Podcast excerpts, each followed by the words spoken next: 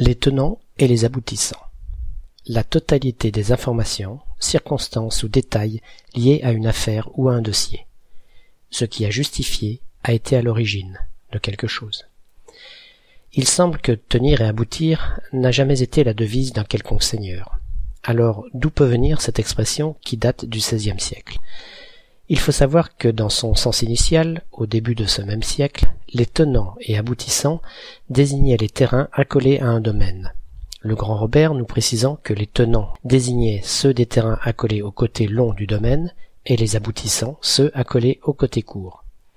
Pour ces derniers, peut-être parce que dans un domaine qui serait beaucoup plus long que large, en le parcourant dans la plus grande longueur, on finit par y aboutir. Toutefois, pris séparément, un tenant désignait ce qui n'était pas séparé. Pensez aujourd'hui au garage attenant à votre maison, ou aux objets d'un seul tenant, donc d'une seule pièce, et un aboutissant une limite. C'est plus tard au XVIe siècle également que de ce sens de tout ce qui entoure le domaine est née la signification figurée moderne où on évoque tout ce qui est autour d'une affaire. Par extension, on utilise aussi depuis le XXe siècle cette expression pour désigner ce qui a été à l'origine de quelque chose. On doit alors l'entendre comme l'ensemble des informations qui permettent de comprendre pourquoi l'action a été entreprise ou la décision prise.